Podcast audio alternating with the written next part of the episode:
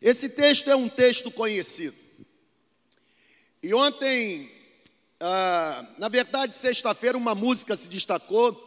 E ontem, enquanto nós estávamos aqui no musical, Deus me visitou muito ali em relação a uma música. E a música dizia que só Jesus pode fazer. E esse texto me veio à mente. E sabe, quando você se pega sendo visitado de uma forma tão especial por Deus, e você não tem dúvida de que é Deus tocando em você e direcionando você para uma área, e eu senti ontem isso aqui, no momento do musical, eu percebi o quanto Deus desejava encher os meus lábios, o meu coração, a minha mente, com essa palavra para dividir para você. Nós não podemos chegar na próxima quinta-feira e reunidos com os nossos familiares, muitos desfrutarão disso pela primeira vez, porque muitos já acostumaram dia 24 participarem de uma cantata de Natal no e nesse ano nós não teremos, e tem gente que não sabe nem o que vai fazer no dia 24. Então Deus me disse: porque amanhã, no poder do meu espírito, você não sobe lá naquele lugar e olhe para esse povo e lembre esse povo sobre o verdadeiro sentido do Natal, porque você não dá para esse povo o que eu estou enchendo o seu coração e a sua mente nessa hora, porque você não divide com esse povo a certeza que você tem sobre o que de fato representa o Natal para você. Irmãos, é chegado o tempo do Natal mesmo. As ruas vão ficar lotadas, é chegado o tempo das luzes, as casas estão iluminadas. Lá em casa, por exemplo, tem muita luz espalhada, é luz para todo canto, é chegado o tempo das decorações, é chegado até mesmo o tempo do Papai Noel, apesar de nós sabermos que ele não Existe, mas é chegado o tempo da árvore de Natal, é chegado o tempo da compra de presente, é chegado o tempo das confraternizações de fim de ano, onde existe troca de presentes, festas, confraternizações, churrascos, amigos ocultos, secretos, desconhecidos, programas especiais, ceias natalinas. É chegado o tempo da castanha, é chegado o tempo da rabanada, é chegado o tempo do chester, enfim, é chegado o tempo das festas. E nada contra essas coisas, até porque quem convive comigo de perto sabe que de festa eu gosto. Se deixar, tem festa todo dia. Eu me vejo como alguém muito festeiro. Mas ontem, enquanto eu estava ali sentado e o Espírito me visitava, eu percebi na minha mente algo que, que traz preocupação. E o que me traz preocupação é que a cada ano parece que o Natal fica mais desfigurado. Cada ano parece que o Natal fica mais descaracterizado, até mesmo entre nós, os cristãos. Isso por causa, por exemplo, dos apelos gastronômicos. A gente fica muito preocupado com a ceia de Natal, fica ou não fica? Tem que comprar o Chester. Tem que assar o peru. Ah, tem que comprar aquelas frutas bacanas. Quem vai levar o quê para o momento da ceia?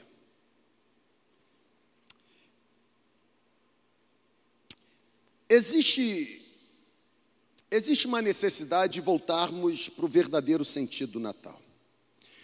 Os apelos gastronômicos, os rompantes consumistas, é o período em que o comércio fica mais tempo aberto, porque é o período que as pessoas gastam mais dinheiro. Na verdade, elas gastam aquilo que talvez não tenham, porque o que receberam como décimo terceiro já está comprometido pelas dívidas alcançadas ao longo do ano.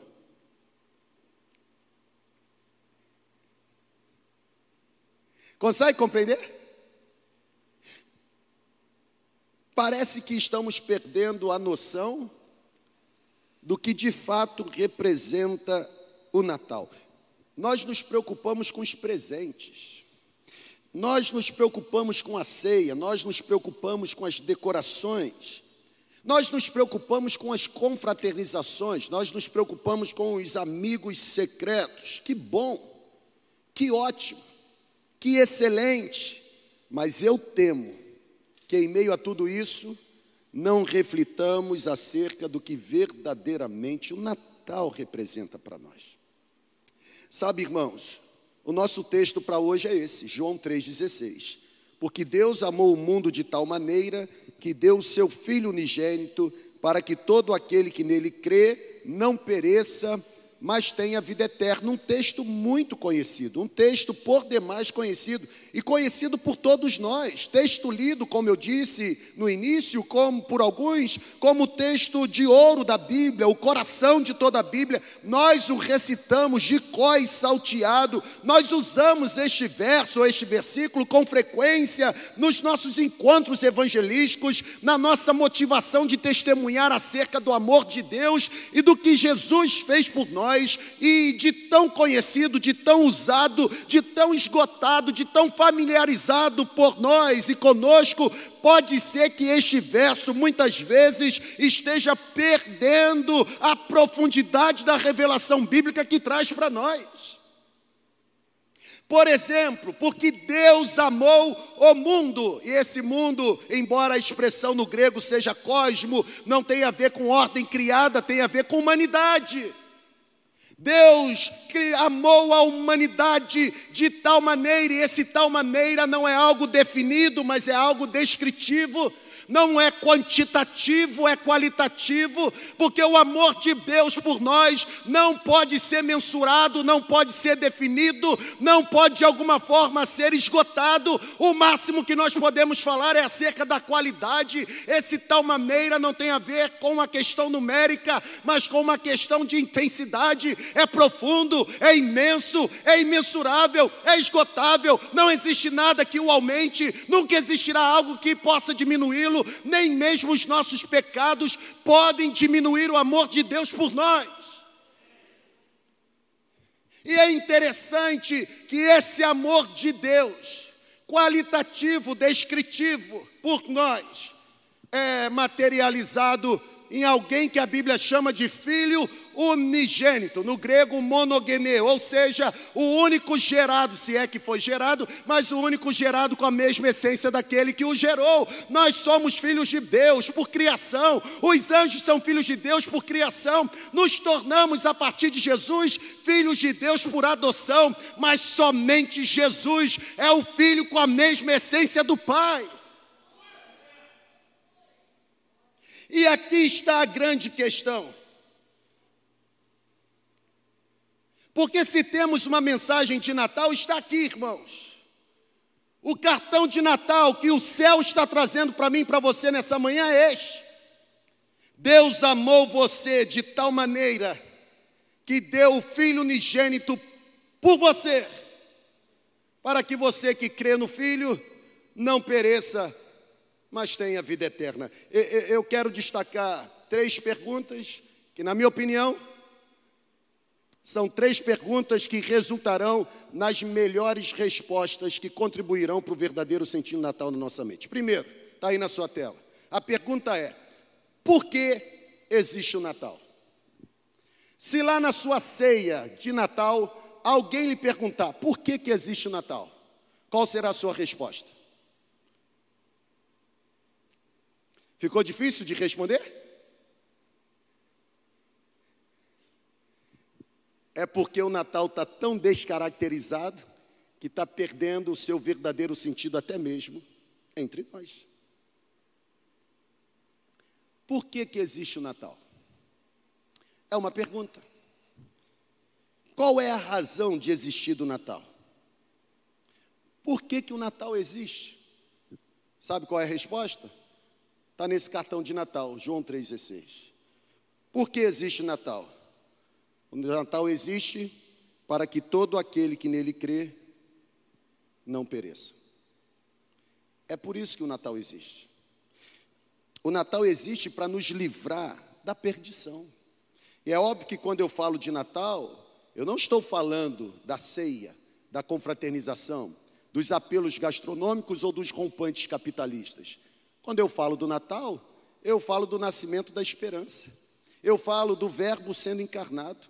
Eu falo da estrela brilhando e dizendo: hoje na cidade de Davi nasceu o Salvador que é Cristo, o Senhor. Quando eu falo de Natal, eu falo de Isaías 9: o povo que andava em trevas viu uma luz, e aquele que estava na sombra da morte, sobre eles raiou a luz. Quando eu falo de Natal, eu falo do menino que nos foi dado, do filho que nasceu, daquele que tem sobre os seus ombros o governo sobre principados e potestades. Quando eu falo de Natal, eu não falo de um encontro de fim de ano eu falo de uma pessoa. Quem é a pessoa? Aquele que é o conselheiro, majestoso, maravilhoso, esplendoroso, o príncipe da paz, irmãos. Por que, que o Natal existe? O Natal existe para nos livrar da perdição.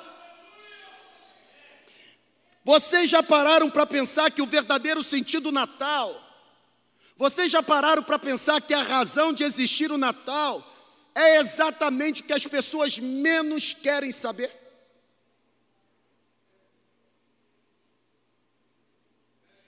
Nenhuma criança, ainda que esteja sendo criada por pais cristãos,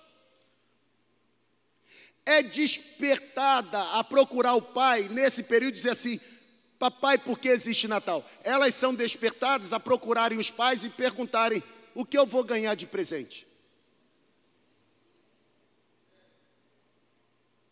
E Salomão disse: Instrui a criança no caminho que deve andar para que quando envelhecer não se desvie, permaneça. Existe uma razão para o Natal existir, e não é capitalista. Existe uma razão para o Natal existir, e não é para confraternização. Na verdade, houve festa naquele dia, mas houve festa não porque presentes foram dados, houve festa porque o melhor presente do céu veio para a humanidade. Por que existe o Natal? A razão da existência do Natal é o que as pessoas menos querem saber. Quer ver uma coisa? Tente mandar um cartão de Natal para um amigo seu falando sobre o verdadeiro sentido do Natal. É arriscado você perder a amizade. Todo mundo sabe que Jesus nasceu em Belém. De ti, Belém Efrata. Todo mundo sabe. As pessoas sabem como Jesus nasceu. Você passa nos shoppings, nas clínicas, até mesmo nas rodovias, existe um presépio montado. Mas o que o mundo não quer saber é o porquê. O mundo não quer saber a razão pela qual Jesus nasceu em Belém. E na próxima quinta-feira, você que é ovelha, eu preciso colocar não apenas nas suas mãos, mas principalmente nos seus lábios, ferramentas para você aproveitar a oportunidade que o Espírito Santo vai criar para testemunhar o porquê existe o Natal. Irmãos, tente enviar um cartão de Natal para um amigo seu com o seguinte conteúdo. Ah, depois você me liga dizendo o resultado. Escreva assim para ele: graças a Deus pelo Natal. Graças a Deus por nos ter enviado Jesus Cristo, nosso Senhor e o nosso Salvador. Graças a Deus porque todo aquele que crê em Jesus não vai para o inferno. Feliz Natal. Vamos ver o que, é que ele vai dizer para você. Envia. Eu ainda, quando estava na Força Aérea, e trabalhei alguns anos como o que a gente chama lá dentro de ajudante de ordem, de oficial general. E uma vez eu cheguei no expediente, peguei um panfleto, naquela época usava-se muito um panfleto, e ele me estigmatizou de Bíblia, porque era assim que os cristãos eram chamados. Hoje não são mais, porque nunca se existiu ou nunca existiu um tempo de tanta ignorância bíblica como existe hoje, principalmente na igreja de Jesus. Então não tem como mais chamar Bíblia quem não conhece Bíblia, não é verdade? Mas naquele tempo me chamava. Coloquei, Pablo, um folheto. Na sala dele tinha algumas coisas lá que vocês já entenderam o que eu falei. E, e aí eu aproveitei e botei um folheto. Ele tocou a campainha vermelha, e quem é militar sabe que quando a campainha vermelha toca é um sinal que não é do céu, não é verdade? Eu entrei. Quando eu entrei, ele me enquadrou e falou assim: fica com a sua religião para lá e não perturbe a minha religião do lado de cá. Nunca mais coloque um negócio desse sobre a minha mesa. As pessoas se sentem ofendidas.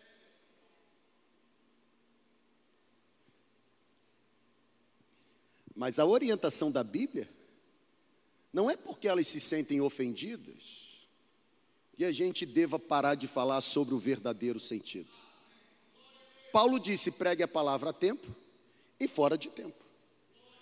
Paulo disse: aproveite as oportunidades ao máximo, porque os dias são maus. Paulo disse: o que vier à sua mão para fazer, faça rápido. Por quê? Porque a noite vai chegar aí noite no sentido de morte. E quando chegar, lá não há trabalho. Irmãos, só existe uma razão para o Natal surgir. E sabe qual foi a razão? Para que eu e você não fôssemos enviados para o inferno.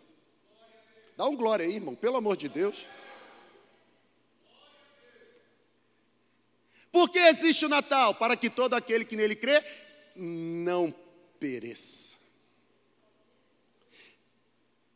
Perecer significa estar debaixo da ira de Deus. O Natal existe para que todo aquele que crê seja livre da perdição eterna. O Natal existe para que Jesus Cristo seja reconhecido como a única opção para o homem não perecer. Notem o que diz o versículo 18, eu não coloquei aí na tela, mas na sua Bíblia está escrito: porque todo aquele que crê não será julgado, mas quem não crê já está julgado. Por quê? porque não crê no nome do unigênito Filho de Deus. O Natal existe porque Jesus Cristo é o único caminho para a salvação da humanidade. O Natal existe porque Jesus Cristo é a única opção para o pecador arrependido ser redimido da punição do crime que cometeu. O Natal existe porque Jesus Cristo é a única resposta do céu para que o pecado não tenha mais domínio sobre o homem. Porém, quando o homem rejeita o caminho da salvação, cometendo o que a Bíblia chama de blasfêmia contra o Espírito Santo, a Bíblia diz que esse homem que rejeita, ele, por sua decisão, está escolhendo perecer no fogo do inferno. Irmãos, olhem para cá. Nossa, esquentou aqui, irmão. Aleluia, porque não é você que está suando, irmão. Olha para cá. Já parou para analisar? Nós merecemos o fogo do inferno. E se você, puritano, está dizendo assim, nós não, você, você também, só por ter feito essa afirmação.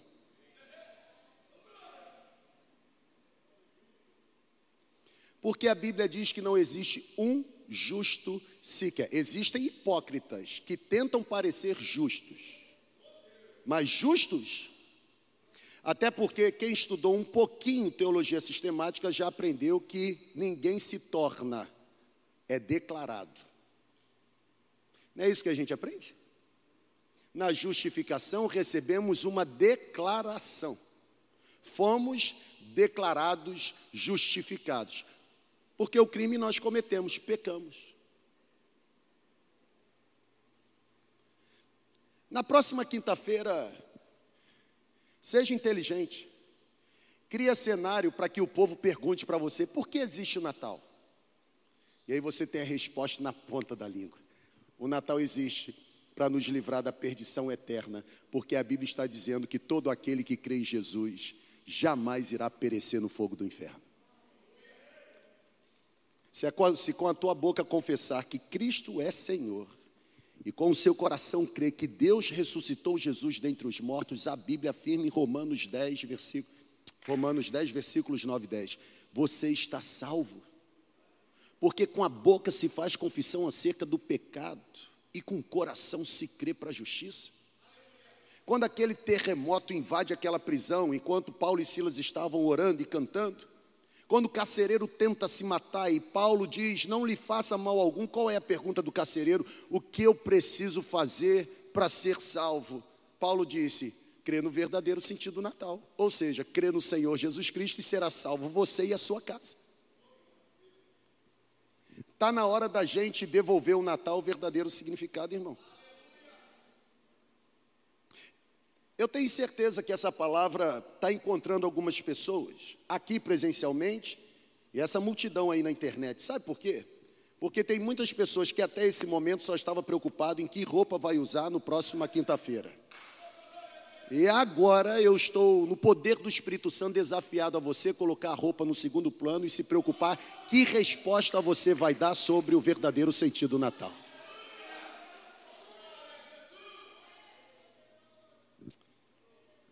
O que carregamos de mais excelente não é o externo, é o interno. A nossa beleza não está na roupa que a gente usa, está no caráter nosso que foi forjado à semelhança do caráter do nosso redentor. Por que existe o Natal? O cartão que veio do céu está dizendo: para que todo aquele que nele crê não pereça. Mas tem um segundo negócio no texto, interessante. John Stott, o pregador inglês, quando vivo, ele dizia que a arte de todo pregador é transformar os ouvidos dos ouvintes em olhos, a fim de que os ouvintes comecem a enxergar o que eles estão ouvindo. Entenderam ou não? Falei bem devagar para você entender. A arte de todo pregador é transformar os ouvidos dos ouvintes em olhos para que os ouvintes possam enxergar o que eles estão ouvindo. Entenderam agora que eu falei rápido? Entenderam. E ele dizia que a coisa mais difícil é você tentar levar as pessoas a enxergar algo novo num texto por demais conhecido. E Deus ontem ali me fez enxergar isso. Se alguém me perguntar quinta-feira, por que o Natal existe? A resposta está pronta. Para que todo aquele que nele crê não pereça. Mas tem uma segunda pergunta. E está na sua tela. A segunda pergunta diz assim: o que fez surgir o Natal? Porque pode ter gente por demais inteligente na ceia na próxima quinta-feira. E se você falar o porquê existe o Natal, ela pode olhar para você e falar assim: tá, legal, mas o que fez surgir o Natal? Qual seria a sua resposta, irmão? Vai rápido. Aí, ó.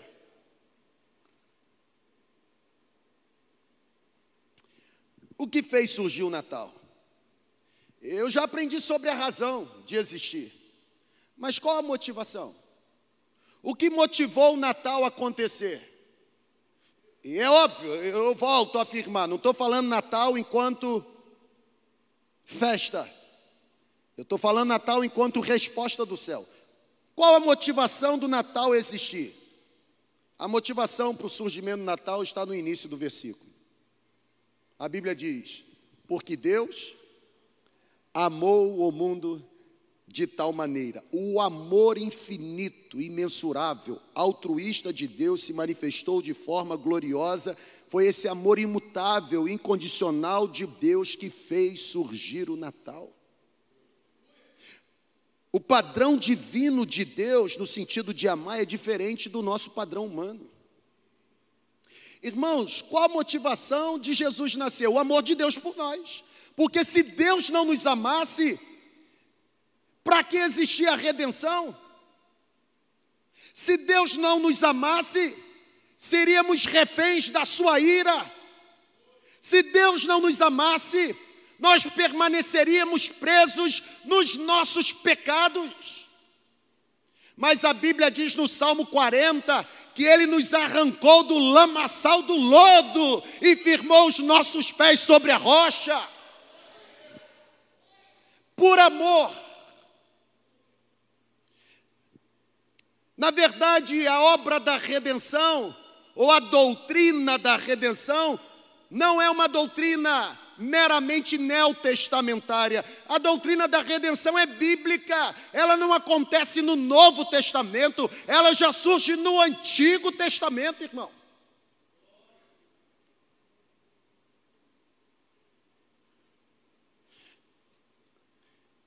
Tem gente que pensa de uma forma tão esquisita que fica até difícil da gente compreender. Como se Deus, ao longo do tempo, sabe, fosse pensando como resolver o problema da humanidade. Antes da humanidade surgir, Deus já sabia o que tinha que ser feito, irmão. Ou não?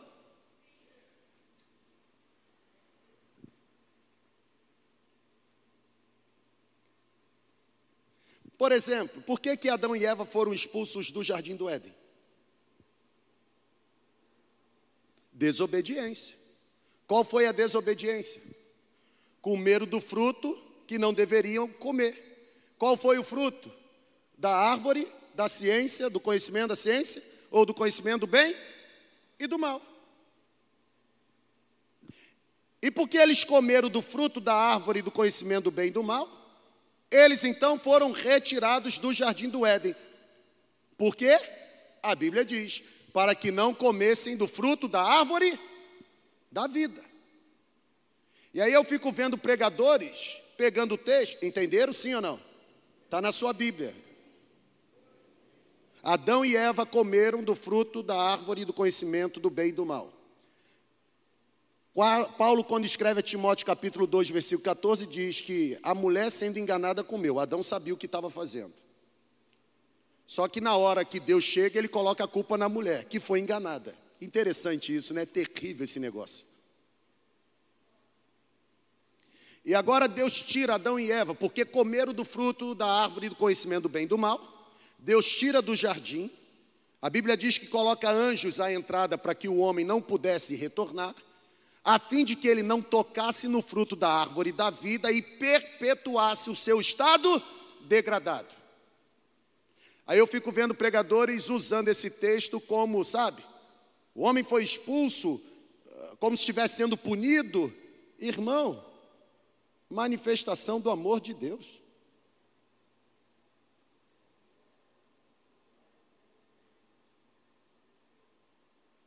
Deus amou o homem de tal maneira que não permitiu que ele tocasse no fruto da árvore da vida para não perpetuar o estado depravado pelo pecado. Logo, a retirada de Adão e Eva do jardim não é um ato punitivo, é um ato de amor. Estou tirando vocês daqui porque eu vou enviar o filho, o Verbo se tornará carne habitará entre vocês, vocês verão a glória dele como a glória do unigênito do Pai, e através do sacrifício deles vocês serão capazes de fazer o caminho de volta. O que fez surgir o Natal é o amor de Deus pela humanidade. Deus nos ama tanto, tanto, que apesar da gente, com atitudes, demonstrar que o amor que temos é só em palavras, ainda assim Ele continua nos dando mais do que nós merecemos. Porque o amor dele se encontra com a graça que também é dele. Irmãos, Deus enviou Jesus ao mundo para ser o salvador da humanidade, não porque a humanidade merecia ser salva, Deus enviou Jesus Cristo ao mundo para ser o salvador da humanidade simplesmente por conta da sua bendita graça. Ou seja, o conceito bíblico de graça é um ato benevolente, espontâneo, um ato bondoso, sacrificial, algo que Deus derrama sobre o homem apesar do demérito humano. O padrão divino de Deus no sentido de amar, é diferente do nosso. Porque nós amamos quem pode corresponder à altura. E quem não corresponde à altura, a gente descarta. Mas Deus não, porque se Deus agisse assim, não tinha ninguém dentro desse prédio, nem mesmo o mais puritano. Nós só não somos consumidos pela ira de Deus, porque os olhos de Deus, antes de nos encontrarem, encontram necessariamente o sacrifício da cruz que nos deu a declaração de justificado.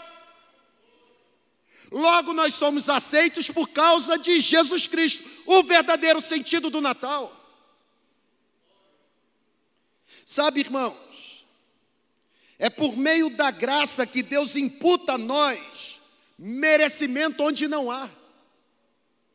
É por meio da graça que Deus se inclina, outorgando ou distribuindo para nós benefícios que nós não merecemos. É a graça que nos faz receber aquilo que não merecíamos receber, é a graça que nos faz possuir aquilo que não tínhamos merecimento para possuir, é a graça que nos faz ter aquilo que não tínhamos qualquer merecimento para ter.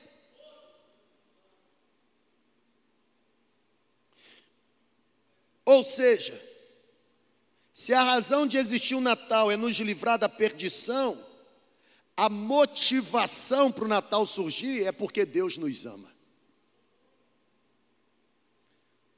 Ninguém combinou nada, mas foi a última canção que nós cantamos. Terceiro, e eu termino. Porque existe o Natal que fez surgir. Mas dizem que Natal é momento de receber presente. Aqui, por exemplo, todo mundo envolvido no expediente da nossa comunidade de fé, essa semana ganhou um Chester e um panetone. Uau, foi top. E da mesma mãe e para todo mundo. Não teve diferença.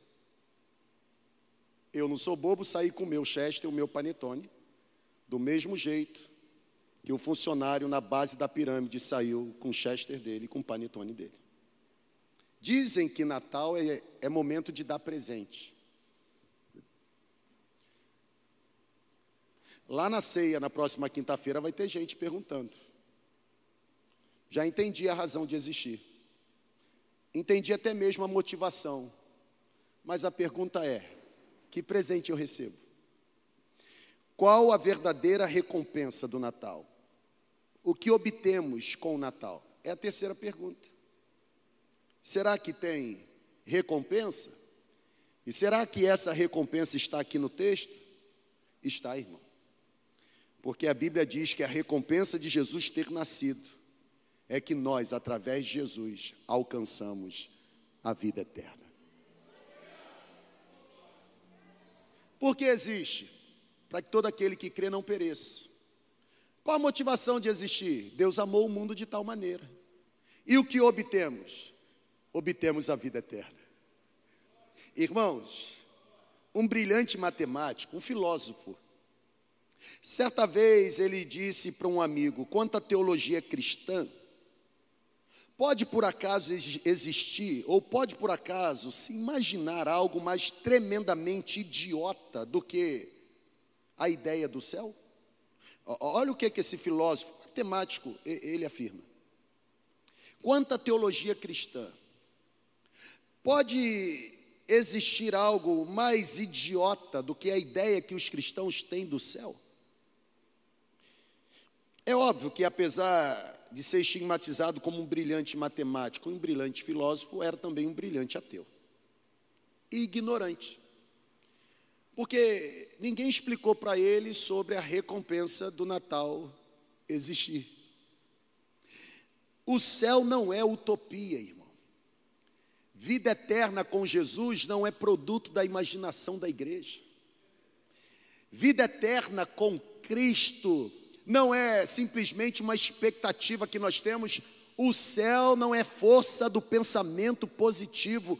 O céu é um lugar real o céu não é utopia, o céu é um lugar verdadeiro, o céu é um lugar glorioso, o céu é um lugar tão real que a Bíblia diz que lá não existirá dor, não existirá tristeza, não haverá lágrima, não haverá morte. Eu já contei isso algumas vezes, não sei se eu contei aqui, mas quando eu falo do céu, a primeira imagem que me veio à mente é da visita de um pastor a uma ovelha de quase 100 anos. Alguém que viveu quase 100 anos, está esgotado pelo tempo, fadigado fisicamente, e já estava lá no leito, esperando o dia da morte. E aquele pastor, convidado pela família, foi lá visitar aquele velhinho. E chegando lá, viu aquele velhinho na cama, debilitado. E o pastor, então, tentando encorajar aquele velhinho, ser gentil, olhou para aquele velhinho e disse assim: O senhor já viveu muito? O senhor deixou, está deixando um legado? Quantos filhos? Quantos netos? Bisnetos? Já tem até tataraneto. Como o senhor serviu a igreja de Jesus?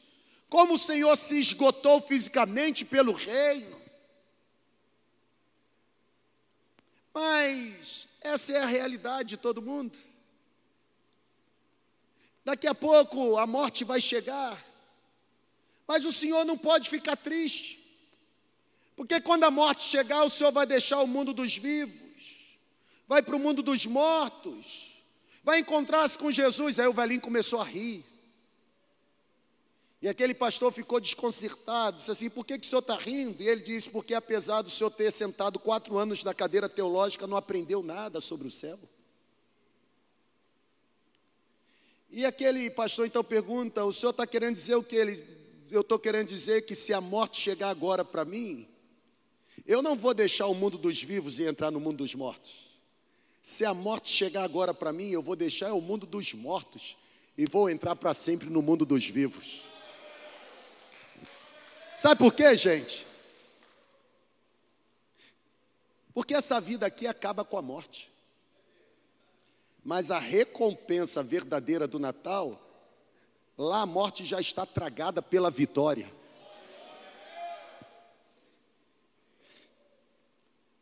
Esse crente fiel, ele sabia que o céu não é apenas uma expectativa, o céu é real. Eu vou repetir. O céu não é uma expectativa. O céu é real. Por que, que o céu é real? Último slide que aparece, eu termino, podem vir. Por que, que eu afirmo que a recompensa do Natal é real? Primeiro, por causa da promessa feita por Jesus. Jesus diz em João capítulo 14, de 1 a 3: Não se turbe o vosso coração, credes em Deus, crede também em mim, pois na casa de meu pai, o que, gente? Há muitas moradas. Se fosse assim, ou se não fosse assim, eu vou-lo teria dito: Vou preparar-vos lugar. E aí entra a senha. Porque Jesus fez uma promessa sobre o céu. Jesus disse: E quando eu for e preparar, não permanecerei lá, eu voltarei para que onde eu estiver, estejais vós também conosco. Se Jesus disse é verdade, até porque Jesus é a verdade. Jesus é a verdade e a verdade é Jesus. O dia que Jesus não for a verdade ou a verdade não for Jesus, é melhor ficar com Jesus, porque Jesus é concreto e a verdade é abstrata.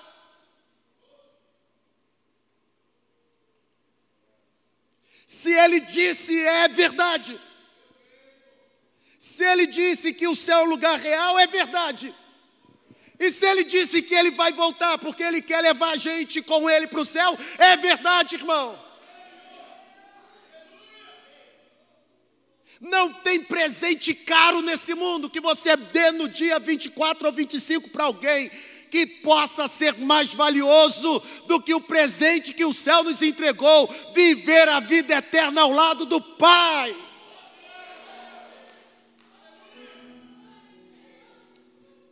O céu é uma realidade. O problema é que a gente cristãos, o Natal e o verdadeiro sentido está tão descaracterizado porque a gente diz que crê no céu e quer ir para o céu, mas não quer largar essa terra de jeito nenhum.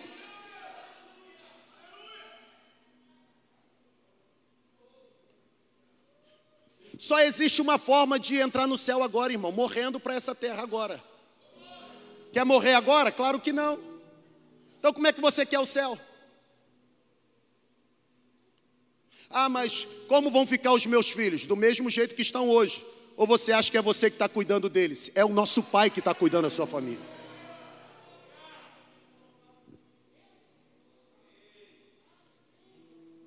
Está na hora do nosso discurso se tornar realidade, irmão. Está na hora da gente ter a coragem de falar como Paulo: o viver para mim é Cristo o morrer é lucro. Na verdade, eu já queria estar com Ele, estou aqui por causa de vocês. Porque eu já estou crucificado nele, vivo não mais eu, mas ele vive em mim. E a vida que eu estou vivendo agora, na carne, na terra, nesse tempo, eu estou vivendo pela fé no Filho de Deus, o qual se entregou por mim.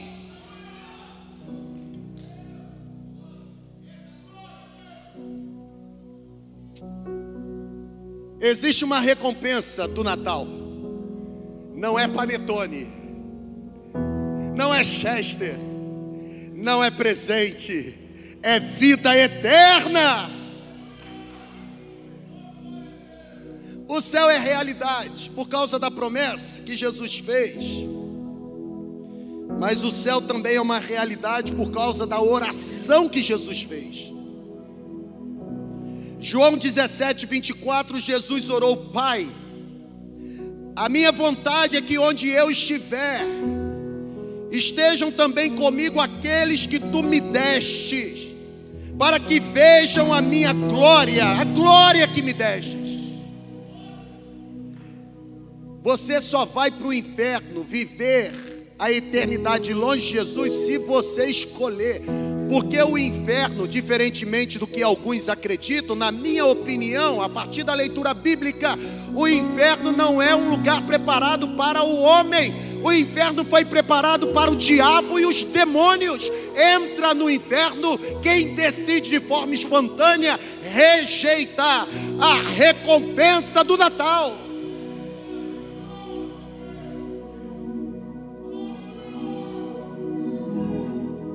Jesus orou. Eu quero que aqueles que tu me destes estejam comigo. Você pertence a Jesus? Deixa eu liberar uma palavra para você. João capítulo 10 diz: Jesus falando: As ovelhas que tu me destes estão nas minhas mãos, e de maneira nenhuma poderão ser arrancadas das minhas mãos. Não há pandemia, não há sofrimento, não há pecado, não há diabo nem demônio que possam arrancar das mãos de Jesus aqueles que foram dados para Jesus.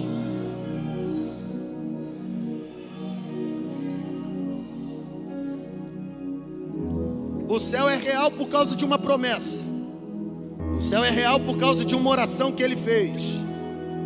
Mas o céu é real por causa do preço que ele pagou. Diz o autor aos Hebreus, capítulo 9, versículo 28. Na verdade, o versículo 27 diz que o homem está destinado a morrer uma única vez, depois vem o juízo. Versículo 28, o autor dos Hebreus diz: Assim também. Assim também o quê? Assim também Cristo foi oferecido em sacrifício uma única vez para tirar o pecado de muitos mas aparecerá uma segunda vez, não mais para tirar o pecado, mas para trazer a salvação àqueles que o esperam.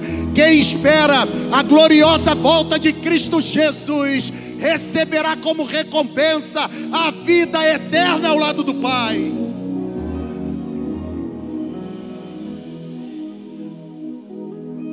Céu é real. O céu é real. O céu é real. Não é conto. Não é mito. Não é produto da imaginação da igreja. Não é palavra de autoafirmação. Não é força do pensamento positivo. É fé, é certeza, é convicção, é esperança. Existe um lugar preparado para nós. Eu vi um novo céu, eu vi uma nova terra, porque o primeiro céu e a primeira terra passaram, e eis que tudo se fez novo, e eu vi assentado no trono um que estava escrito Rei dos Reis, Senhor dos Senhores, e a voz que vinha do trono dizia: Eu serei para sempre o seu Deus, e vocês serão para sempre o meu povo, e eis que enxugarei dos seus olhos todas as lágrimas. O céu é uma realidade. A pergunta é: qual o verdadeiro sentido do Natal para você? Sabe, gente, nós não podemos na próxima quinta-feira, no ambiente que estivermos, apenas comermos lá a comida deliciosa entregarmos os presentes, sem aproveitarmos a oportunidade que o Espírito Santo vai criar e ele vai criar o cenário para você abrir os seus lábios e dizer: o Natal existe para que todo aquele que crê em Jesus não pereça. A motivação de existir é porque Deus amou a humanidade de tal maneira. E sabe qual o melhor presente? Sabe qual a verdadeira recompensa? Ter a vida eterna com Deus, ao lado de Cristo, receber a vida eterna que Jesus nos dá. Vamos ficar em pé. Você aguarda a gloriosa volta de Cristo Jesus? Aguarda mesmo, irmão? Aguarda mesmo. Viva para Ele. Entregue-se totalmente para Ele. Sirva-o de todo o coração. Porque nunca existirá presente nessa terra que seja melhor do que o presente que Ele já te deu. Paz com Deus, vida eterna em Cristo Jesus.